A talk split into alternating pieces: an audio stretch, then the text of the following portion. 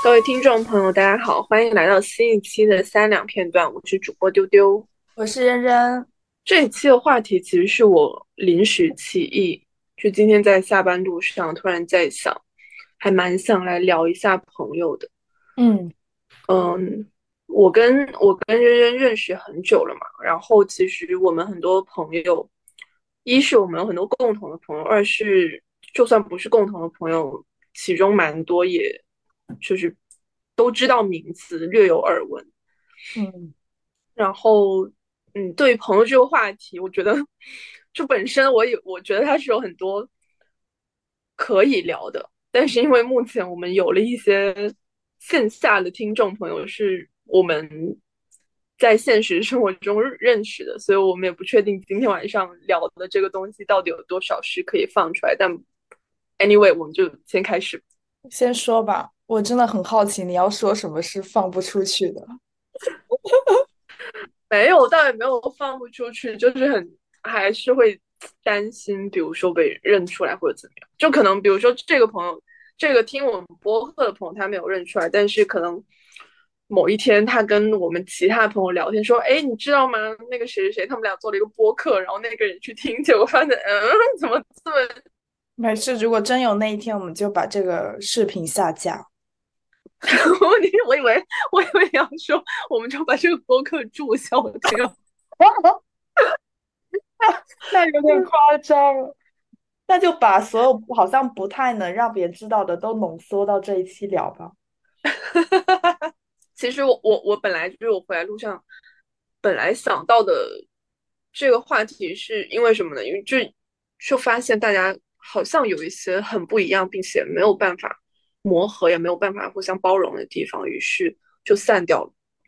然后由这个话题呢，我又延伸而来，在想，就是说我们，嗯，判断什么样的朋友是我们想，比如一直很深入交往的朋友，就是什么样的朋友是我们很萍水，就是萍水相逢。然后可能你就是你很确定，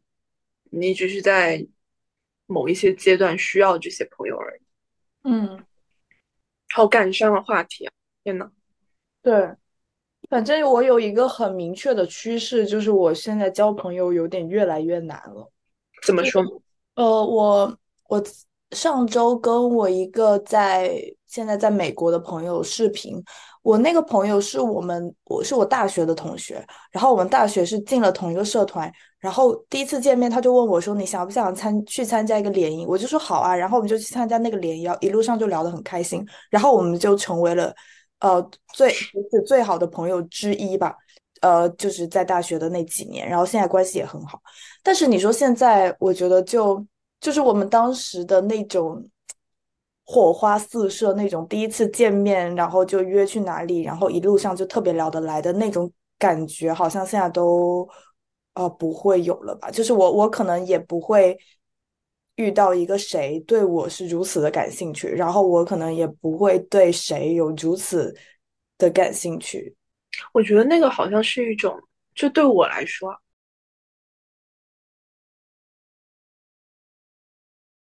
两个原因，第一个是因为我觉得，嗯，人跟人之间要达到那种深度连接的状态，真的是很难很难，可以说几乎就是可遇不可求的。就比如我，我从小学都不说了，从上初中，我认识你开始，包括初中那个阶段，我有认识那么多的人，然后交了那么多的朋友。然后高中、大学可能也有认识一些人，但是有一些玩的还不错的人。但是到现在这个阶段，你就是这么多年过去了，你从这么多的人之中，你最终会发现，能跟你一直保持深度的交往的，就那么寥寥几个，一只手都数得过来。嗯，就是这种说能够给予你非常，嗯。非常多的能量，然后能够真正疗愈到你的这种关系，真的是很少的。所以我会有点懒得去，呃，建立一些比较浅的关系。我会觉得说，那那个那种关系有一点消耗我的精力。这是一。然后二是因为我我觉得我现在从也不是现在嘛，就是从很久之前开始，我就已经不会再跟别人第一次或者头几次见面的时候去表露我对哪一些人有很强烈的兴趣。就我我会很习惯把自己摆在一个离人群稍微有一点距离的位置。我记得我上大学的时候，嗯，我上大学之后，大概大二的时候吧，我有一个室友，就有一天，呃，我们那是个四人间嘛，然后那一天其他两个室友都不在，他突然跟我聊天，然后聊着聊着，他突然说。我觉得我们班里的每个人，大家都有自己的个性，然后也都有自己的朋友，有自己的群体，就大家在班里都会有一个或者一些相对来说玩的比较好的人。然后他说：“但是我发现你根本就没有。”他说：“我觉得你好像就永远都只是挑一个，就是每一次大家聚在一起，你永远都是挑一个比较角落的位置，然后也不怎么说话。”但是能，他说我能感觉到你在观察别人，就我觉得我现在会比较喜欢把自己摆在这样一个位置。是我的话，我觉得 班级聚会我都不会去参加。上大学的时候真的会这样，我都不参加，就是参加，就是会会有那种，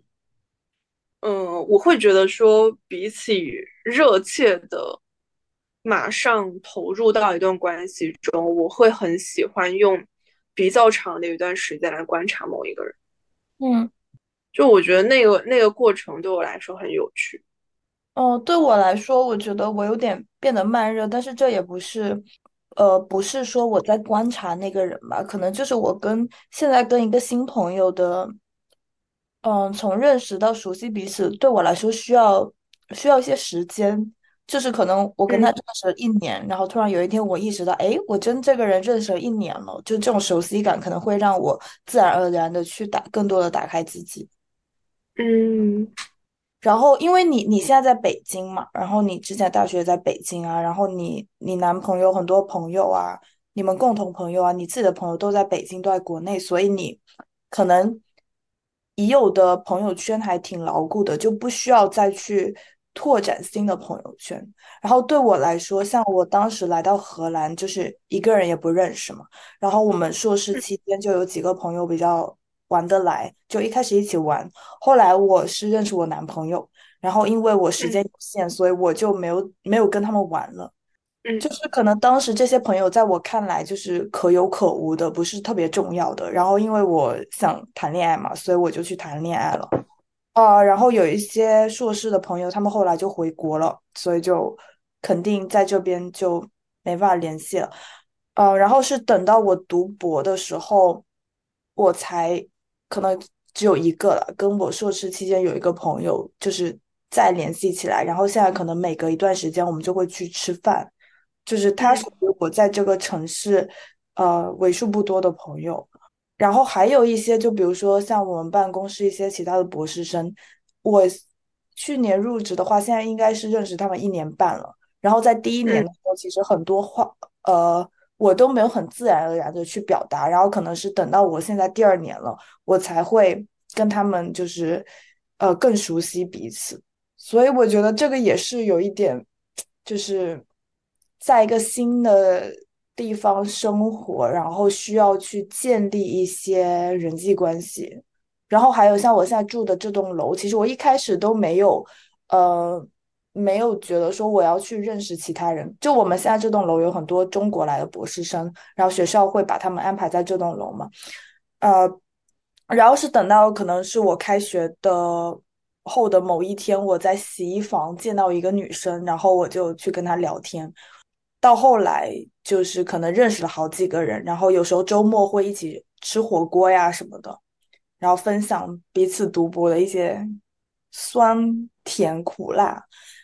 嗯，就是这个圈子我来说也是挺有必要的。就是我我好有好几次情绪特别崩溃，然后男朋友不在身边，然后国内的朋友都睡觉了，然后我就跑去我邻居那里跟他倾诉。对，所以我我会觉得有些朋友，特别是在一个新的地方，他可能是一种必需品吧。你说的是有道理，就是你刚刚说说这个慢热，我发现其实我也很慢热，就是我那个观察的过程对我来说，对我来说是观察，但是在别人眼里，他就会觉得我真的是一个很慢热的人。我记得我我大学的时候，就是现在毕业了嘛，我本科毕业之后就工作了，然后我是大概大四的时候。才跟一个我们班里的女生，就是我我们大一大二那个时候，嗯，是四人间，然后大三的时候我们换了一次宿舍，然后相当于说大家打乱重新排了，因为那时候要变成六人间，然后我就跟其中我就跟这个女生变成了室友，然后我跟她是属于那种大一大二说的话不超过五句的，就是完完全全不熟悉。的那种程度，然后直到大四，就那时候都快要毕业了，我才跟他变得熟悉，然后聊更多的天，然后他跟我说的他自己的事情也越来越多，然后包括现在毕业之后，他可以说是我们班里我唯一一个还有联系的朋友，就不算其余那种说同学你在朋友圈或者微博跟他们互动，就那种真实的你们有聊天，然后线下。会见面的那种朋友只有这么一个，然后他当时说我，他说他觉得我真的好慢热，就是大一到大三我们几乎都不说话，然后偏偏是等到快要毕业的时候才熟起来。但其实我没有跟他说的是，因为我在我心里，我觉得大一到大三那个过程一直是我在默默的观察这个人的过程，但是他不是一个我重点挑出来的观察对象，就只是这一些人。我身边的所有的人都是我观察对象，但是这么长时间的，就是观察之中，我会觉得说这个人还不错。就是他，我我跟他或许不能有那种非常非常深度的那种说可遇不可求关系，但是我确定他会是一个还不错的朋友，就比起那种酒肉朋友可以更深入的那种朋友。嗯，所以其实那个跟他。变得熟悉那个过程对我来说有一点像是我主动去接近的一个过程，嗯，就是交友的过程，我发现对我来说其实是很漫长。不过你刚刚说那个，就是说有一些人际关系是必要的，我发现就是确实很有道理。就我有些上班的时候固定的聊天搭子，对呀对呀，就是比如我我跟你，我跟你肯定不不会是这样的关系嘛，就是。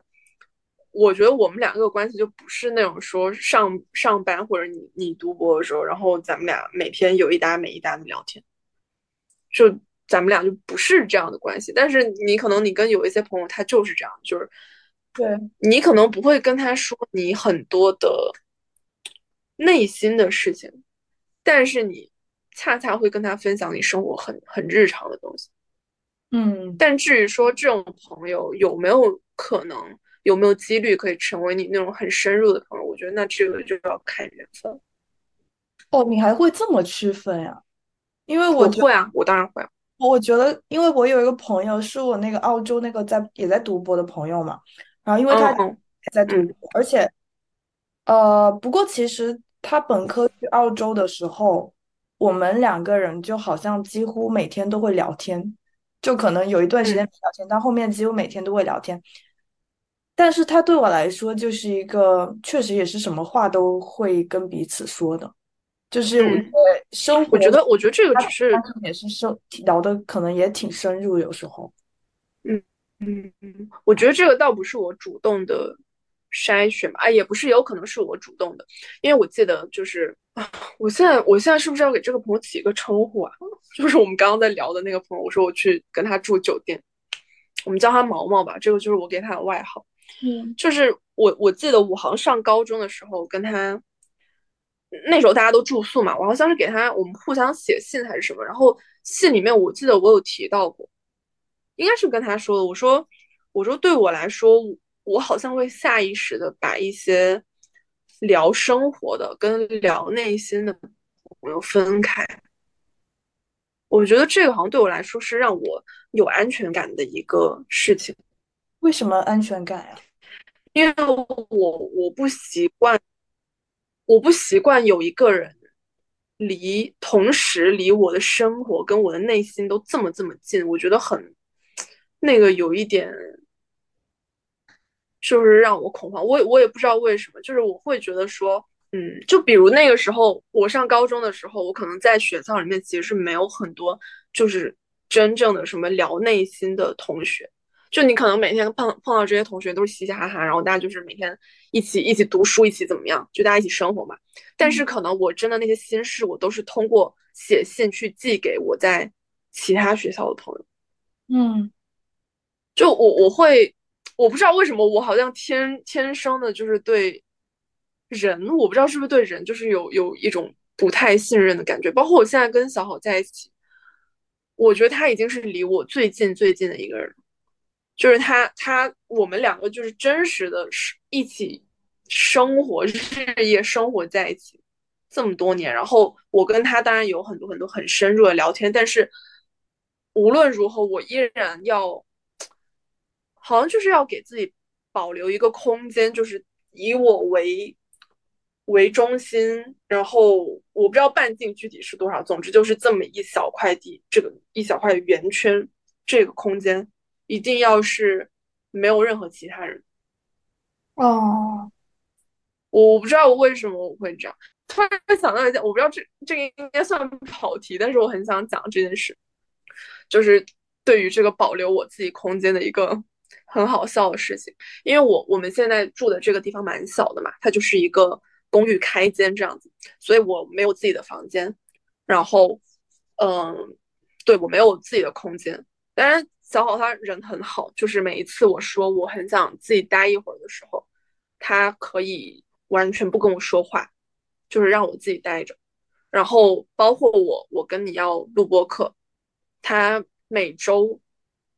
就是我们要录播课这天晚上这个时候，他都会晚一点回家，就他会把这个空间完全的留给我。然后呢？前两周就是我我们家的那个床头柜，就是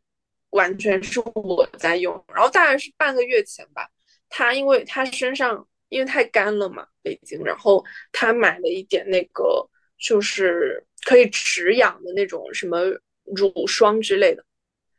然后买完回来之后，他就呃拆完快递，然后他擦干净之后，他就放进了我的床头柜。但我不知道，因为那个事情是在我。呃，我下班到家之前他就已经完成了，然后他就做饭巴拉巴拉，所以我根本就不知道这件事。然后那天晚上我洗完澡，在床上，然后我打开那个床头柜要护肤的时候，我就我就赫然看见了那两瓶他买回来的乳霜，然后我就很崩溃，也没有到崩溃的程度吧，就是我我我就很我说什么来着？我说我说这里为什么出现两瓶我不知道的东西？然后他就跟我解释了一遍，我就说我就说那你下次可以跟我说一下吗？他说好，就我他瞬间 get 到了那个我们家的书柜跟床头柜对我来说可能是一个比较属于我个人的东西，因为我们家书柜里面全都是我的书，就是这个书柜里面所有的书都是我自己买的，然后呃书的分类什么都是我自己在弄，然后包括这个床头柜的，就是里面所有东西的摆放也是就是有我自己的秩序在。然后他可能就是瞬间 get 到我那个意思，然后他说 OK 没关系，我把这两瓶东西换一个位置，然后他就拿出去了。我发现就是我好像对始终对于这种保有我个人的一些空间有一种执着，就不管是对东西还是对朋友都是这样。就我很我很厌恶朋友嗯窥探我。之前之前我的一个聊天搭子的朋友。就是我后来跟他有点疏远了，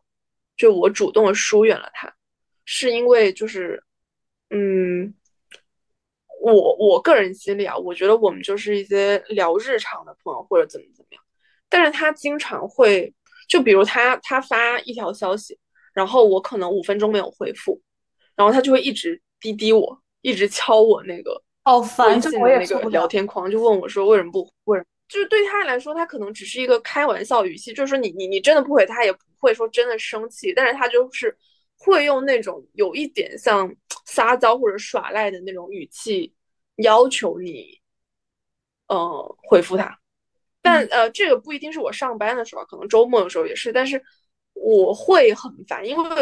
就我也是，我周末可能要出去啊，然后包括我啊，我可能要健身，然后我可能有其他安排或者怎么样。就我当然不可能说一直看着手机，我觉得他过度的侵占了我我的空间。嗯，就是他觉得他可以做到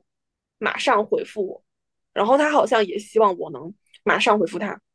但是。这个问题的重点是我并没有要求他马上回复，就是我我没有要求我的朋友为我付出到这种程度，因为我深知我不可能，我也不愿意为我的朋友付出到这种程度。我觉得这就是朋友搭，就是聊天搭子磨合的过程吧，可能是吧。但那个朋友后来我们就疏远，就我也有别的聊天搭子的朋友，然后啊，其实那几那几个朋友最开始也会有点这样。就是他们哎，很好很很好笑的，就是他们自己说他们跟其他朋友的相处完全不会这样，但我不知道为什么偏偏在我们这次就我们是四个人嘛，就在我们这四个人的群里面，然后大概一年多以前，这个情况持续了可能有一年，就是不知道什么时候开始，大家就他他们其中的两两个人吧，我说不太清，反正就是会突然打电话。啊，就是发起那个群的语音通话，然后有时候我没有回，因为可能我在搞别的事情，然后他就问我说：“你没为什么没有回？”然后后来后来一聊起来，然后他们也觉得很奇怪，说他们平时根本不会主动给别人打电话，但不知道为什么在这个群里就会这样。但后来我有说，其实我可能因为一年前一年多前那个时候刚好是我精神状态特别差的时候嘛，就可能这种行动有时候会。让我有一点点，就是还是会有点困扰。然后后面我就 我就说，我说给一些有有精神病的群有一点私人空间嘛。然后后来就没有这种情况。但现在我们的关系依然也很好，而且我觉得我们好像甚至关系比以前更好。我接受不了突然发起聊天这种，就是就是你可以发起，但是我不会接。然后如果我不接你生气，那就拜拜。我接下来我就感觉你好像。对每一个人，你都需要，就像你说的，保留自己的空间也好，或者有一种想法，就是，嗯，我有一些东西我是没有跟你讲的，通过这样来给自己点安全感。说到这个，我记得我前几年好像有跟你说过，我说我在跟小豪在一起之前，我觉得我每一个就是比较深入的朋友，就是我认为可能这几个人是我最好的朋友，然后。我发现我对这几个朋友，其实我觉得他们每一个人都接住了我生命的不同的某一面。就比如，我觉得毛毛接接住的是我的那种，就是或者说我对毛毛敞开的，这可能是一个相辅相成的过程。就可能他也是这样的人，然后我我也有这样一面，然后正好他们合在一块儿。就是我觉得我在他面前展露的是那种我需要无声的。陪伴的那一面，就我在他面前可能在我这里，我不知道为什么我我跟他我跟他在一起 不是不一样，就是我先我先说完他了，就我在他面前就完全是那种可以可以不说话，然后随便干你什么，就你你你你可能不需要调动起自己的一些兴奋的什么神经或者之类的，就是你就只需要像平常你在家里一样生活就可以，然后我在另一个。朋友就是我们刚刚说我不能说他名字的那个朋友，因为可能会被认出来的那个男性的朋友。曾经我非常非常好的朋友面前，我觉得我曾经在他面前毫几乎毫无保留的展现出了我嗯深受创伤的那一面，因为我们两个在原生家庭中都受到很多很多的伤害，然后可能。正是因为这一点，使得我们两个对于创伤的这一部分，几乎可以不需要交流就能懂得对方想表达什么。所以我的很多痛苦，我觉得我在在他面前得到了一些，嗯，也不能说治愈吧，总之就是被看见了。然后我在你面前，我觉得，我不知道，我觉得我在你面前好像表现出我很天马行空的一面，我不知道应该怎么怎么形容这个东西。就是可能比较疯狂的一面，我觉得可能是在你面前表露出来。嗯，就不同的朋友是表露，就是接住我的不同面，而且这一面在这一个朋友面前可以展露的比较极致，就比如可能百分之九十五这样子。但是我跟小好在一起，我会觉得我我觉得我在他面前是可能你所有所有的每一面你都可以在他面前呈现，但是我不会把每一面都呈现到一个极致的状态，比如。我你说我跟他聊创伤也可以聊，就是我当然可以向他展露我的创伤，我觉得我知道那个是安全，但是我我不会，我也没有办法去很极致的表露，因为这个我觉得不是一个意愿上他愿不愿意的问题，是一个能力上的问题，就是他他没有经历过这些，然后他他也没有办法，因为我觉得有时候创伤这个东西你没有经历过，说实话你你就是。没有那么懂，他他愿意听，不代表他真的比那个朋友能懂我的意思。嗯，所以我可能，比如说，我每一面在他面前都是表露出一个百分之八十，然后在我的朋友面前可能是只呈现其中某一面或者某几面，但是呈现的程度可以到百分之九十或者以上。我觉得这两种都很好，就是都让我很有安全感。天呐！我发现你在这些方面思考的很多。我我的话，我觉得我在每个面朋友面前都差不多。然后至于展现的多少，更多的是可能取决于 多少的共鸣。就是我我也愿意去说啊，我没有什么觉得要隐藏的。但是有时候我是懒得说，因为我觉得对方不会理解，而不是我觉得不说才能让我有安全感。对，嗯，所以我就是我觉得我就是我，然后。我的朋友，起码我叫做朋友的，都是我觉得真诚的。我觉得对方真诚的，我也是真诚的。所以，如果他们想听什么，我都会愿意分享。那么，就关键就是他们愿意听多少，他们想听多少，以及他们能理解多少。你刚刚说你那个不能说名字的那个男性朋友，就是你觉得你跟他表露了很多，但是后来他的一些行为让你觉得可能，我印象中你们后来就是。掰了什么？是因为你觉得他没有以你想象中的去去做好那个朋友的角色，而是越界了。所以我就觉得有时候你表达了，但是对方接收跟怎么理解是另一回事。所以，所以你会觉得就是，嗯，你对于这个人能否成为你的朋友，你会你会先去判断这个人是不是真诚，就是真诚是。比如说，能否成为朋友的一个基础，然后至于说你们能成为什么程度的朋友，可能很大程度上要取决于对方，嗯，跟你之间的共鸣到底有多少。对对对，嗯，OK。哦，我觉得你要你要这样概括的话，那我可能也是这样。就是我我我我，我有两个朋友还觉得蛮可惜的，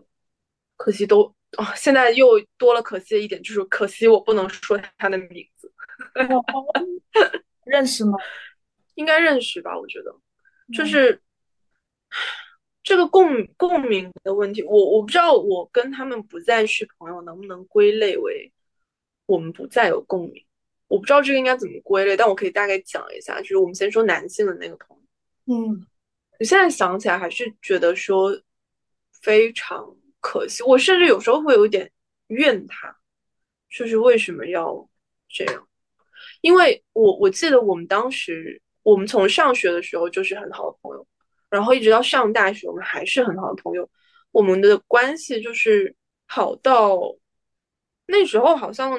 年级里面有共同认识我们的人，就会他真的会问我说：“你们两个这么合得来，你你干嘛不跟他谈恋爱？”然后我当时听到这种问题，我都很诧异，因为我对他从认识他的第一天我就没有过这种想法。我我我认识他第一天好像就是军训的时候吧，然后我当时只是觉得这个男生挺好玩，然后后来慢慢发现我们两个有很多相似的地方，然后有很多能互相懂得对方、互相安慰到对方的地方，就这个这个部分让我和他成为了非常非常。好的朋友，但在这个过程之中，我没有过哪一天是对他有超过朋友以外的想象。就是我觉得我跟他，包括我，我上大学之后，我们两个就不在一个城市了嘛。然后我啊，说起来很好笑，那时候所有说要一起去北京的朋友，到最后只有我一个人去。我也是，因为那个时候我们高中没有联系嘛，就是就是很多我的我的困惑什么的，我都会找他。然后我对他的感情就是非常坦荡，我我可以很很大方的跟他说我很我很想你，我很可以很大方跟他说我很爱你，但我表达的完全就只是我真的很爱你这个朋友，我非常珍惜你这个朋友。然后我跟他说我很想你，其实也没有什么原因，可能你今天就是很想念这个朋友，跟你想念其他所有的朋友是一样的。对啊，然后我我后来跟，我跟小宝在一起之前有过一个别的男朋友嘛，嗯嗯，然后我当时把这个朋友看得比我当时的那个男朋友还要重要，因为可能那一段恋爱对我来说就也不是那么重要吧，就只是谈个恋爱而已。我觉得他远远比不上我这个朋友重要，所以可能有什么事情我还是会，因为我我当时那个男朋友，我觉得他也蛮蠢的。就是他，他就是一个挺无趣，但是可能还，嗯，就是比较周到或者怎么样的一个人吧。但他不是那种聪明人，所以我遇上事情是不会说真的找他商量或者怎么样，我可能还是会找那个朋友或者其他一些我觉得能，就是比如跟我一起商量，然后帮我解决的这么一些人。然后后来我跟小小在一起之后。我就明显的觉得说这段关系可能跟以前的关系都不太一样，因为这段关系确实，嗯，就不赘述了。那总之从那个时候开始，这个男生的态度好像就有一些变化。嗯，我记得我们大三那个时候，我跟他我在寝室跟他打电话，那电话好像打了两个多小时，就聊一些家里的事情，然后。聊到最后，他突然说：“他说这个是可以说吗？真的不会被认出来。但但总之，大大大概意思就是说，觉得我跟他很契合。如果更加契合的话，他可能会，嗯，就是很热烈的追求我或者怎么样。然后之后又发生过大概两三次这样的事情嘛，就不是说这种话，但是可能。”有点那么个意味吧，我我也不知道。我现在其实回想已经有点说不太清楚，但总之从那个时候开始，我可能就不太舒服。就我我我其实很崩溃。我后来有去问，我还有去问小孩，我我跟他说这个事情，我现我现在很困惑，因为之前我我认为说我们两个人对对方都是非常坦荡的那种朋友的相处，我从来没有设想过。对方就是有一种可能，叫对方有可能喜欢我。我说，如果现在我已经明确的知道说对方可能真的对我有除了朋友以外的感情的话，那我没有办法再假装无视，然后接着跟他做。我说这样会给我一种浪费人家感情，然后好像我自己又在劈腿的感觉。嗯，然后我就问小好说怎么办？然后小豪那时候说话也让我很震惊。他说：“其实他从一开始就觉得这个男生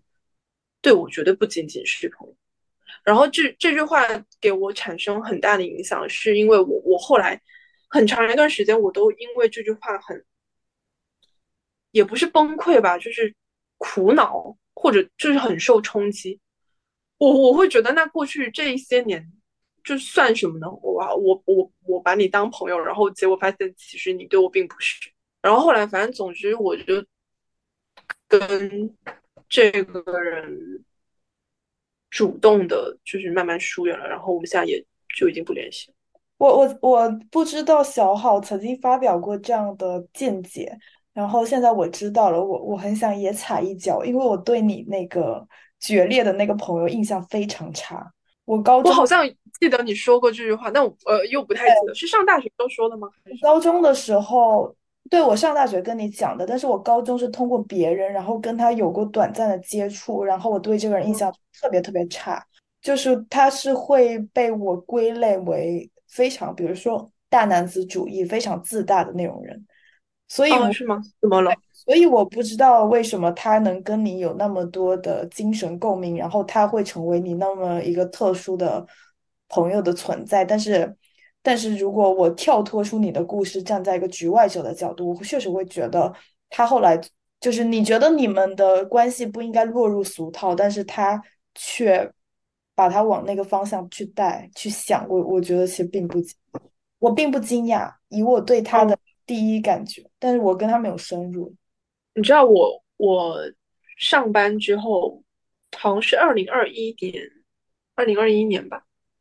我那一阵子，那是我第一份工作，然后那阵子老是加班，就加的我很崩溃。因为我我刚进入社会，然后我就是从未设想过我的工作会这么累。然后我记得有一天我加班结束，然后很晚的时候吧，就凌晨了，我发一条朋友圈，就是我跟一些。朋友的聊天的截图，因为那段时间就加班很严重嘛，然后就是这些朋友安慰我或者怎么样。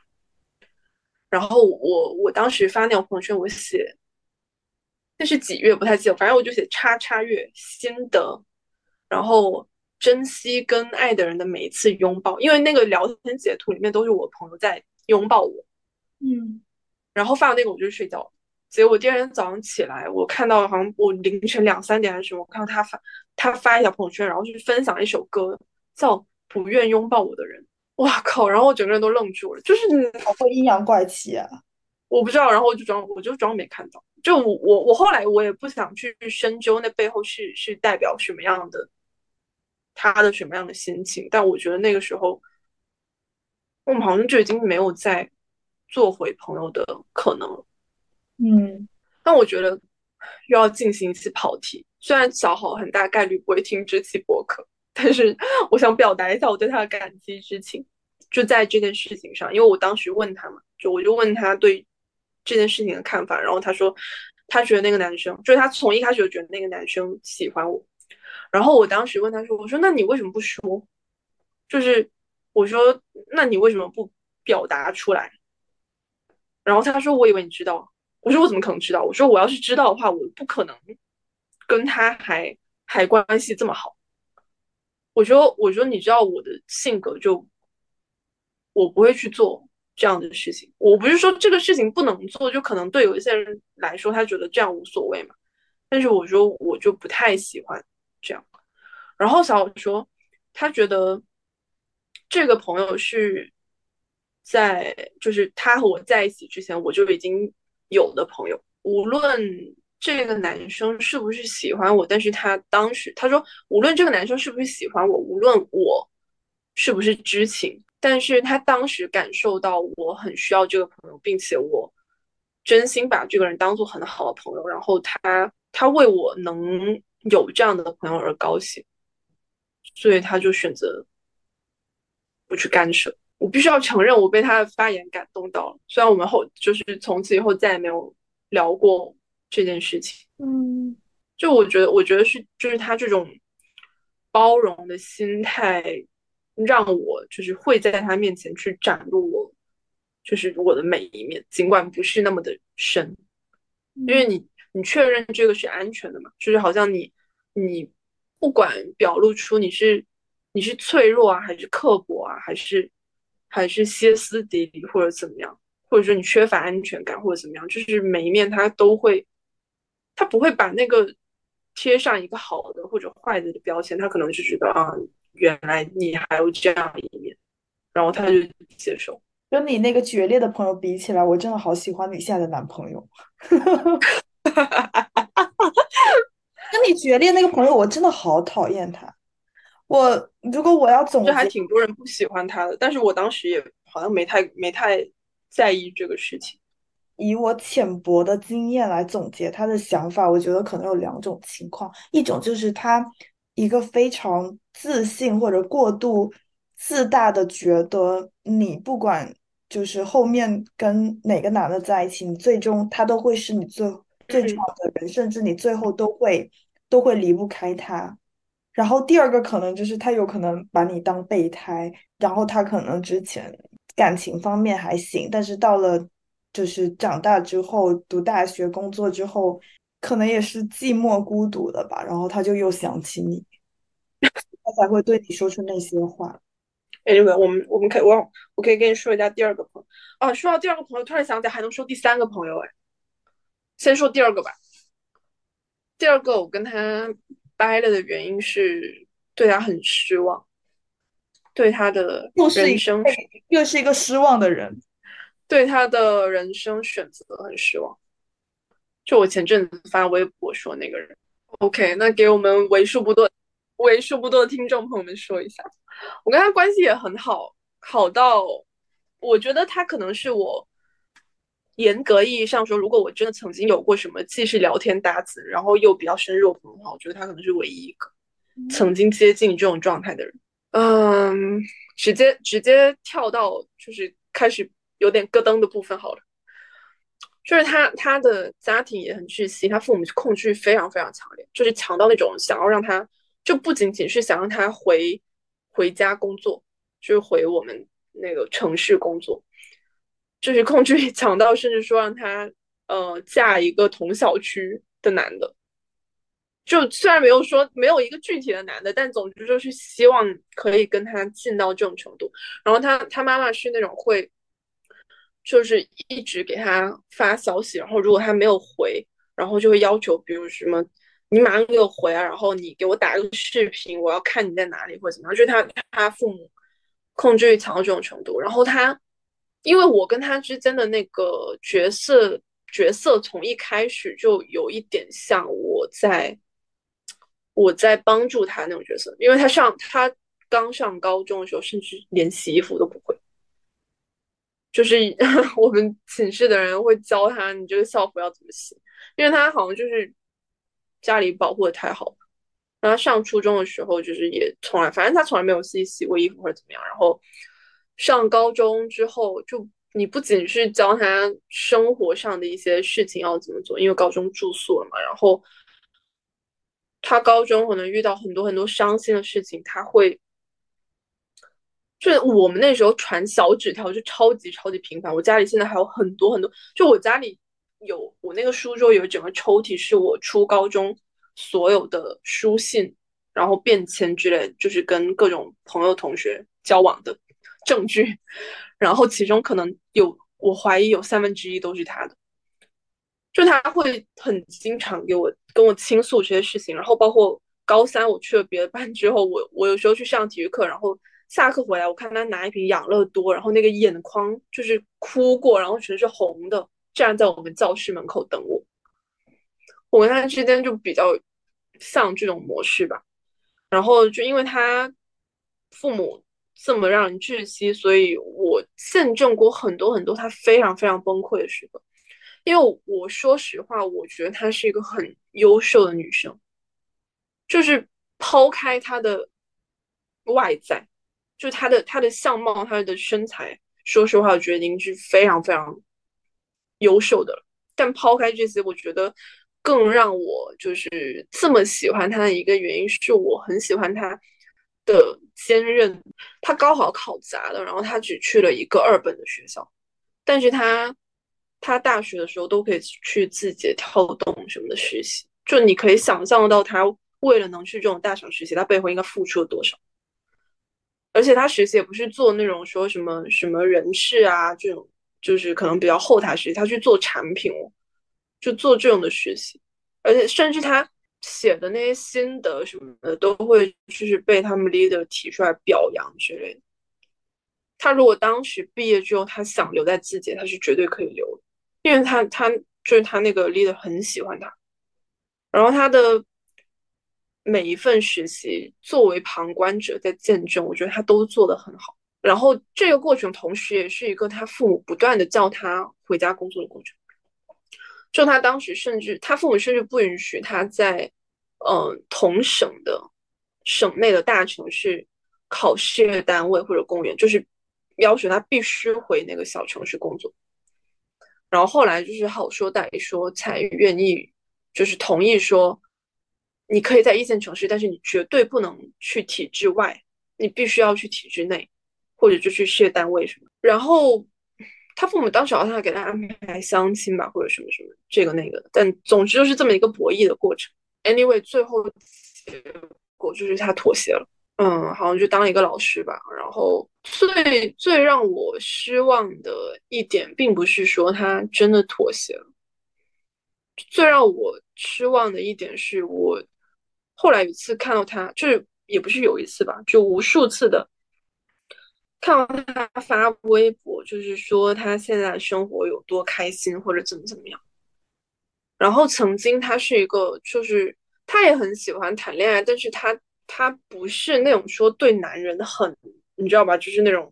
说很恋爱脑啊，或者怎么样。就是喜欢谈恋爱跟恋爱脑是两个概念。然后后来给我冲击最大一条微博是，她发微博说什么，嗯。不知道她男朋友会求婚的时候会买什么样的钻戒，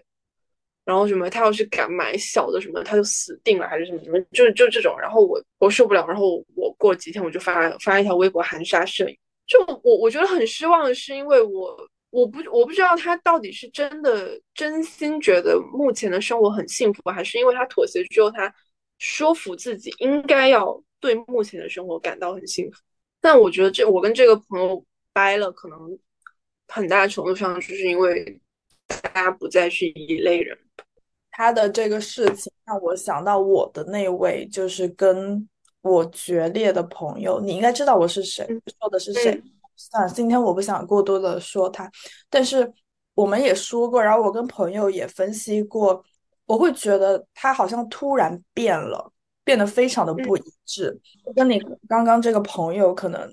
有点像，然后后来我是得出一个结论，就是我觉得他可能在我面前只表现出他他的某一个自我，嗯，你的这位朋友可能在你面前表现的那个他，并不是真实的他，而是他想成为的那个他。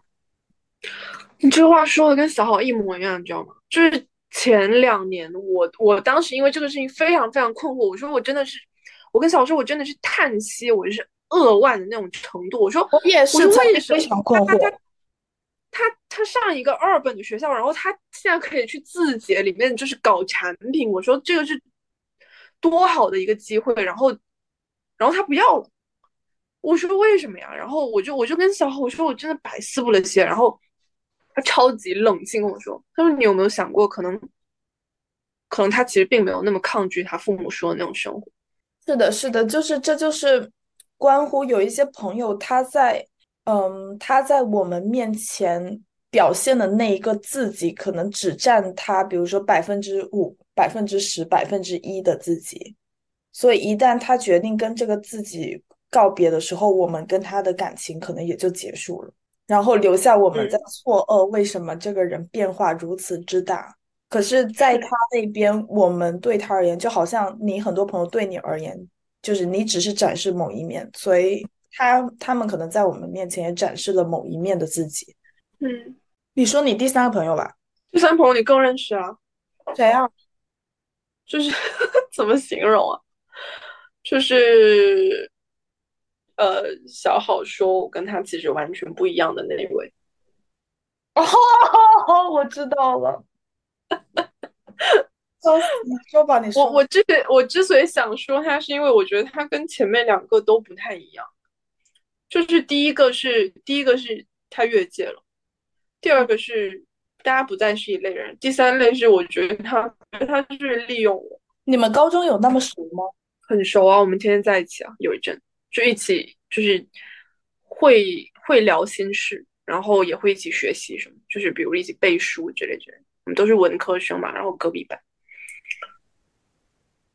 哎，这个我觉得这个都没有什么好说，就是简单快速的说一下，为什么不再喜欢这个朋友了？是因为我当时，嗯，我们那个学校很变态嘛，然后我不知道理理科生每天的节奏怎么样，但作为文科生，每天你你吃完就是早早操前，然后。你吃完早饭，然后比如吃完午饭回寝室之前，然后你你晚饭之后晚自习之前，你都是在背书，就可能很大很多时间你都拿来背书。然后那个时候他有什么不开心，他都会找我。然后我是我是会放下我在做的事情去听他讲，因为他真的很伤心。然后我会，就是我会花我原本应该学习的时间，我会打乱我的计划去提供倾听也好，或者或者帮助建议也好，因为就是反正花我的时间在他身上，而且这个不是一次两次，是很多次。然后后来有一次，我因为我家里一些事情吧，还是什么，我也不太开心，然后我也去找他，我还我记得很清楚，那是晚饭之后。晚自习之前，然后他在二楼的那个一小块连廊的那个空地上背书，然后我去找他，然后我就在那巴拉巴拉巴拉讲，然后他也把书放下，但是他听完之后，我现在都记得他那个眼神，听完之后，然后他就他就这样看，很很很淡的看了我一眼，然后又拿起他的书接着开始背，然后他这个过程之中，他一句话都没有说，然后我当时也是。受到超级大的冲击，我觉得很受伤，就我有一种，呃，我也没有说每天都要占用你很多时间，而且我说实话，我有很多天都为你花了很多时间，然后就是哪怕你今天你真的没有时间陪我的话，你哪怕说一句，就是说你今天真的这个任务，比如说你要你要完不成，然后他很急，我觉得你解释一句我都是可以接受，但是。你就这样看我一眼，然后接着去背你的书，我觉得这个行为我完全接受，我甚至有一种被背叛的感觉。我当时还去找我那个历史老师 聊天，因为我跟他关系很好，就是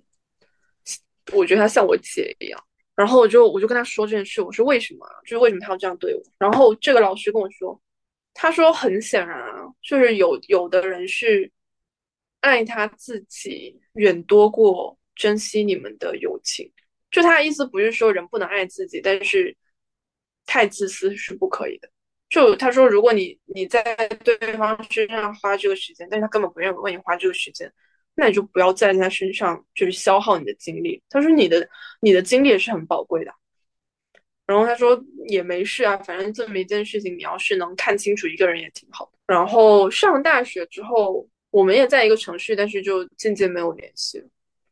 就包括包括到现在，其实他也还在北京，但是也不会去联系他。有时候看他朋友圈，我我有时候会还会蛮恍惚的，因为我会发现，其实从一开始我们应该就根本不是一路人。因为我我会我会觉得说，我是很爱我自己，但是朋友之间应该是相互付出的。我不愿意为朋友做的，我也不会要求朋友为我做。但是，嗯，我能提供给朋友的，并且他也需要的，那我我希望我不要求完全同等的或者同样东西，但是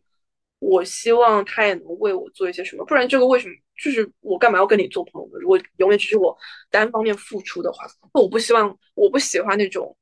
就是要嗯一直想要。无偿的去利用我的精力或者我的时间、我的资源的人，但我觉得失去这种朋友就没什么好可惜了。就比起前面那些的话，对啊，我跟我跟这位朋友，其实我们之前还有联系吧。比如说我两三年前，当时，但是我我们之前关系也特别好，高中的时候，但后来关系没有那么好。我觉得有一个原因是，也是因为我觉得他。有一点变了吧，就是走向某一个高中，他隐藏了自己。但是其实我曾经也隐隐看到过，所以我也不是很没有过于惊讶，就是他的一个选择嘛。嗯，还有一个原因，我觉得可能也是我在他心里没有那么重要了吧。就如果我我对他很重要的话，他如果会来找我的话，我应该还是会跟他保持联系，但是。如果他都不觉得我是他特别重要的朋友，那其实我我觉得我也无所谓。对我来说，我觉得我很多很好的朋友都是因为后面人生所处的阶段不太一样了，所以就没有怎么联系了。但是就是感情还在吧？就也有可能，比如说我们俩，我们就是好久没联系，对吧？我其实来荷兰都很少跟朋友联系，你也是其中一个。但是突然说到要做播客，哎，我想到你，然后我们两个又联系了。呃，上个周末来荷兰找我玩的小陈，呃，就是我们可能高中有过联系，但是啊，不是，我们大学也有很长一段时间没有联系，但是也是后来因为他要读博了，然后跟我有共同话题嘛，所以又联系起来。对我来说，就是朋友，就是走一走，然后又相见，然后就可能隔一段时间又没有联系了。我我像你这种情况的比较少，就是觉得说这个朋友永远失去的比较少，可能就只有那么一位吧。啊，我们要喝碗鸡汤，这都是缘分。对啊，对啊，就是，但我还是会，就是我不知道为什么我我还是会感觉等到我三十多、四十多的时候，就好像在这两个，呃，比如三十多是一个十年，四十多是一个十年，我不知道为什么，我总觉得在这两个十年中，我我好像依然会有这个运气，可以去碰上那么一两个值得我深入交往的朋友。肯定还是会有的，是的，所以这个事情是我还蛮期待，我觉得是很值得期待，就还蛮激动。嗯，因为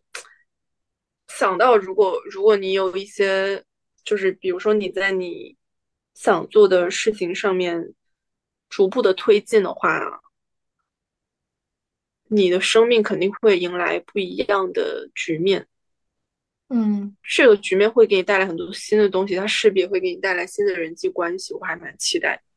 对我的话，我倒也不是说不期待吧，我就觉得还是看缘分吧。如果有的话，那随缘。对对对对对。我突然想到，嗯，一件事，前两年我不太记得，反正就是这两年的事情，好像是你，应该是你去了荷兰之后，然后我不确定是不是跟现在这个男朋友啊。反正就是有有一天你突然找我，然后还挺伤心的，还是恐慌。反正你对啊，然后是你啊，哦，然后你说好像就是要分手了，就有可能分手还是怎么样。然后你很大概意思啊，就是什么你很你很懊悔，就是你觉得说，嗯，当时完全好像完全沉浸在这个。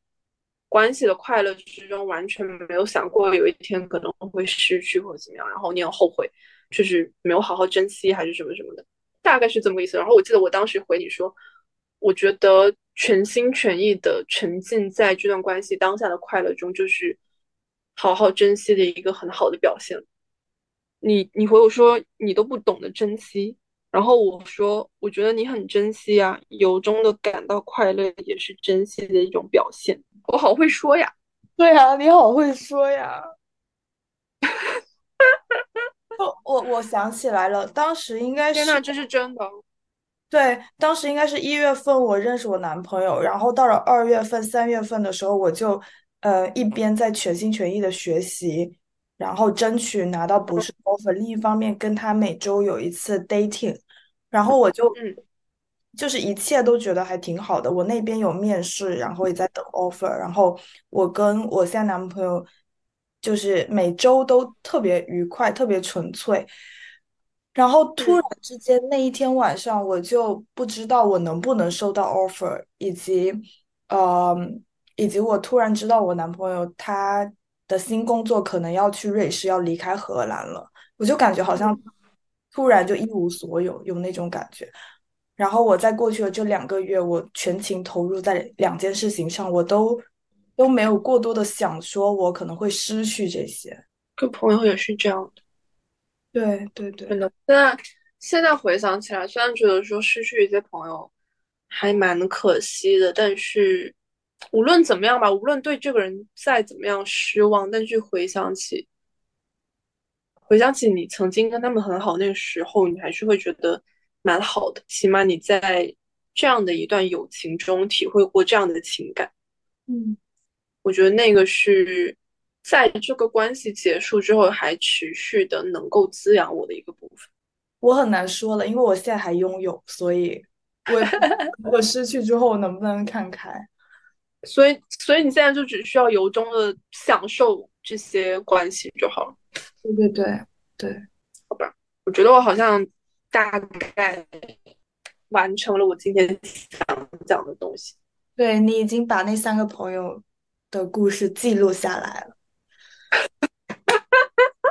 其实还挺好玩的。你有什么要讲的吗？还？对你可能过几年回来听，因为你今天在讲的时候，你我会发现你把当时很多细节都忘了。过几年你又会忘了很多细节，然后你回头来再来听，你就知道说哦，当时到底发生了什么。嗯，好吧，那我们这一期就录到这里啦，谢谢大家收听，再见，拜拜。